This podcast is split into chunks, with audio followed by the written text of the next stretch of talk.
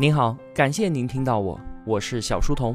我的节目首发平台是在小书童频道微信公众号，小是知晓的小，在公众号内回复“陪伴”两个字，可以添加我的个人微信，也可以加入我们的 QQ 交流群。小书童将常年相伴在您左右。我们正在解读《正面管教》，作者简尼尔森。本期节目的文案有五千三百字，我大约会用二十分钟的时间为您讲述。在上期节目当中啊，我们主要聊了孩子不良行为背后的错误目的，以及我们家长的应对之策。面对寻求过度关注的孩子，我们不能不断的给予满足，围着孩子不停的忙碌。家长要主动的给他一些建设性的引导，可以给孩子分配一些有意义的任务，目的呢是要让他知道，独处的时候也是一样可以体会到自己的价值的。那面对寻求权利的孩子，家长要马上从权力之争当中退出来，承认自己不能强迫孩子做任何的事情，并且邀请孩子一起找到对彼此双方都有用的解决方案。权力之争很容易就引发孩子的报复，他们会用报复的手段来掩盖自己所受到的伤害。父母不要还击，一定要从报复循环当中撤出，调整我们自己的表达方式，保证和孩子沟通的大门。是始终敞开着的。那应对以上三种不良行为的错误目的，我们都需要在尊重孩子的基础上，引导孩子也尊重我们，并且善用赢得孩子的四步以及接受错误的三个步骤这一些技巧。那对于自暴自弃的孩子呢，我们要专门花时间去鼓励他，关注他的优点。家长需要把一件事情细分成很多个简单的步骤，让孩子每一步都能体会到成功的喜悦，建立起正面的及时反馈机制，帮助孩子慢慢的恢复自信心。另外啊，我们还梳理了如何从自己的感受和制止孩子的不良行为之后，观察他的反应，来判断他的行为是出于哪一种错误的目的。那在解码之后呢，针对对应的错误目的，我们再给予相应的鼓励和引导。最后啊，还特别说了一下青春期的孩子，十多岁的孩子正在探索脱离了父母的自己，我到底是谁？他们会对父母的价值观发起挑战，做出很多叛逆的事情。想要控制一个青春期的孩子啊，那是不可能的。父母过度的控制会带来灾难性的后果。我们只有使用正面管教的方法，以相互尊重和平等的态度来解决问题，才有可能赢得青春期孩子的合作。上期节目当中，我们所提到的内容和方法，要接受并且运用起来啊，是相当不容易的。我们一定要时刻谨记，所有正面管教的方法都是建立在和善而坚定的基础之上，营造相互尊重的氛围，并且以自立为教育的根本目的。那今天的这期节目呢，我们继续来聊应对孩子不良行为的方法。正面管教这本书呢，说到这里，其实理论部分。基本已经讲完了，那之后的节目呢，我都会分享一些简尼尔森的正面管教工具和一些技巧。今天啊，我们一起来学习使用的这个工具，是在孩子做了错事儿之后，我们可以让他承受自然后果和逻辑后果。其实，自然后果还有逻辑后果这个工具啊，几乎所有的家长和老师都正在使用，只是说我们使用的方法基本上全都是错的。我们先来看啊，什么是自然后果？这里指的呢，就是在没有家长干预的前提下，自然而然就会发生的那些后果，像是站在雨里面就会被淋湿，不吃饭肚子就会饿，不穿衣服就会感冒等等，这非常容易理解吧？简尼尔森就指出，让孩子承受自然后果的时候，家长啊，往往都在借题发挥，错误呢就出在这里。就像是在这个时候，我们经常都会对孩子说：“你看吧。”我早就跟你说过了。那当我们把责难、羞辱或者痛苦附加到孩子原本自然而然的体验之上的时候，就会阻碍孩子从中的学习，这会停止孩子对于自然后果的体验，转而把他们的心思集中到承受或者是抵挡家长带来的责难和羞辱上。所以啊，我们家长的正确做法是对孩子正在经历的事情表达同情和理解，像这样。爸爸敢肯定，你现在被淋湿了，或者是你现在肚子饿了，一定很难受。然后呢，再稍微加上一句：“爸爸很爱你，我相信你一定可以处理好的。”对于我们做父母的来说啊，不解救孩子，或者是不给孩子提供过度的保护，其实是一件困难的事情。但是这样做的好处呢，是能够帮助孩子感知到自己的能力。我们就来看一个例子啊，有个上一年级的小朋友，他经常上学都忘记带午饭，忘记带便当，那妈妈不得不专门去给他送饭。那在得知了自然后果的概念之后呢，妈妈就决定试试看，让孩子自己承受不带午饭的后果。于是他事先跟孩子说。妈妈相信你可以承担起带午饭的责任。如果你今后忘带了，我不再会到学校给你送。希望啊，你能从自己的过失当中吸取教训。没过几天，孩子真的就忘记带午饭了。妈妈拒绝前来送饭的要求，他又向老师借钱去买午饭。可是事先呢，妈妈已经和老师达成了共识，要让孩子自己承担后果。老师拒绝了孩子的要求，他说：“抱歉。”我们说好了，你要自己解决问题。最后呢，有一位小同学分给了他半块三明治。从此之后，孩子就很少忘记带午饭了。你看，我们作为家长，当然受不了孩子的抱怨和失望，让孩子承担自然后果，当然会心疼。但是啊。孩子忘记带午饭只是一个小小的错误。如果他不能够坚持自己的计划，很难学会在忙碌的早晨条理清楚地做好自己的事情，也体验不到自己处理问题的良好获得感。那相反的，如果妈妈继续给孩子送饭，他学会的是每当事情解决不了，那我就抱怨。我抱怨之后，就会有人来替我自己解决的。那上述例子当中的妈妈就是想到了这些。才能保持如此的坚定。当然了，有一些情况我们是不能使用自然后果的，像是孩子处于危险之中的时候，我们当然不能够让孩子承担在大马路上玩的后果。另一个呢，当自然后果影响到别人的时候，我们当然也不能让孩子承受朝别人扔石头的后果。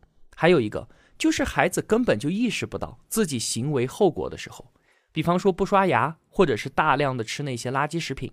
这些事情啊，在孩子看来都不会是什么问题。那像是以上的这些情况，我们是当然不能使用自然后果的。这里啊，应该不需要做过多的解释了。那我们再说一下逻辑后果。与自然后果不同的是，逻辑后果是需要父母介入的。孩子的行为与结果之间的因果关系，需要父母帮助孩子认清。其中有一个关键是家长决定我们自己要做什么。而不是让孩子做什么。举个例子啊，同学们就明白了。话说呢，有一位十一岁的小女孩，妈妈之前总是唠叨，让她把脏衣服放到洗衣篮里面。女孩对这样的唠叨无动于衷，还总是抱怨说：“我自己要穿的衣服你没有洗，等等之类的。”之前啊，妈妈总是一再的让步，赶紧就把孩子的衣服给洗了。现在呢，妈妈通过决定我自己要做什么，来让女儿体验后果。她告诉女儿。妈妈相信你有能力对自己的脏衣服负责。从现在开始呢，我只洗放在洗衣篮里的衣服。几天之后，女儿想穿一条裙子，但是她之前忘记放到洗衣篮里去了，就没有洗。她开始向妈妈抱怨，妈妈拒绝了孩子的要求。那为了避免争吵，她转身洗澡去了。女儿非常的生气，但是不得不穿了另外一条裙子。从此之后，她就很少忘记把脏衣服放到篮子里。简尼尔森就说，很多的惩罚其实都被伪装成了逻辑后果，而在被我们错误的使用。像是如果你考试不及格，那爸爸我就要揍你一顿。你看，这样建立起来的因果关系，它肯定不是逻辑后果，而是惩罚，对吧？那怎么区分逻辑后果和惩罚呢？有四个标准，分别是相关、尊重、合理，还有预先告知。这四个标准，只要缺失了任何一个，那就不再是逻辑后果，而是惩罚了。比方说，当孩子在课桌上面涂写的时候，那相关的后果应该是让孩子把桌子给清理干净，对吧？如果变成了让孩子罚站，或者是其他的一些什么惩罚，比方说写作业等等的，那就失去了相关性了。那老师在要求孩子清理课桌的时候，如果当着全班同学的面说：“你怎么可以做出这么愚蠢的事情呢？”现在马上给我把桌子擦干净，不然我就叫你爸爸来学校。你看，在这里尊重被丢掉了，逻辑后果也就变成了惩罚。那如果老师因为孩子在自己的课桌上涂鸦，却要让他把全班的课桌都清理一遍，为了呢是让孩子吸取教训，在这里合理性就被丢掉了，取而代之的是以权力来保证孩子吃苦。最后啊，如果没有预先告知，在孩子看来这些都是惩罚。预先告知是为尊重和选择预留了空间的。那我们根据相关、尊重、合理，还有预先告知这四个标准来衡量，我们就很清楚了。如果你考试不及格，爸爸就揍你，这当然是惩罚，而不是逻辑后果。那惩罚的长期后果就是孩子的愤恨、报复、反叛和退缩。这在之前啊，我们说了很多次了。在使用逻辑后果建立因果关系的时候，我们需要注意，不仅仅是让孩子吃苦，而是尽量要把他所承担的结果转向为一个有用的行为。这句话什么意思呢？我们举个例子。话说，马克在课堂上面调皮捣蛋，大声说话，不尊重老师。于是呢，老师要求他把班规在教室里要举止得体，尊重他人这句话抄写三十遍。那马克此时的心里是怎么想的呢？他当然不会觉得，嗯，太棒了，这是我应得的，我会接受教训，以后不在课堂上大声说话了。孩子他当然不会这么想，他现在脑海中自然是反抗和愤恨。老师和我们很多人的想法是一样的。如果说我的惩罚没有起到效果，那一定是因为惩罚的力度还不够。因此，老师让马克抄写六十遍，并且把他的妈妈叫到了学校。那懂得正面管教的妈妈，她会怎么做呢？妈妈首先表明支持老师的看法，孩子不尊重老师、扰乱课堂这样的行为，当然要予以纠正。但是妈妈认为，采用逻辑后果的方式可能会更加的有效。她建议说：“马克做的事情让您的工作很不愉快，那现在让孩子做一些让您愉快的事情来弥补他的错误，您觉得可以吗？比方说，让他擦黑板。”倒垃圾，或者是上课的时候帮助老师教一部分内容。马克对于妈妈的这个建议非常的感兴趣。他说：“对呀，我可以帮老师讲讲及物动词和不及物动词这些概念，我掌握的很熟练。”那老师也觉得这个意见不错，而且孩子也很乐意接受。但是老师有一个顾虑，就是这样做感觉是在奖励孩子，这岂不是在鼓励不良行为吗？其实很多家长都这样觉得。这也就是我们之前所说的一个错误观念。为了让孩子做得更好，我们就先要让他感觉更糟。很多时候，我们更加看重让孩子为自己的错误付出代价，而不是从自己的行为当中有所收获。其实啊，真相与我们以为的正好相反。孩子在感觉更好的时候，才会做得更好。把孩子的不良行为转变为有贡献的行为，对于鼓励他改正自己的错误。非常非常的有效。另外啊，在使用逻辑后果这个工具的时候，让孩子事先参与到因果关系的建立当中，赢得孩子的合作，那逻辑后果会更加的有效。简尼尔森就举了一个他自己的例子，他说：“我多年来啊，一直都在唠叨让孩子早上穿好衣服。在我明白了自然后果和逻辑后果之后，我召开了一个家庭会议，与孩子们共同决定。”早饭时间就定在每天早上的八点半。任何人如果到时间没有穿好衣服，没有做好吃早饭的准备，那他就只能等到吃中午饭了。由于孩子们也参与到了规则的制定当中，所以他们在头几个星期都愿意积极的配合。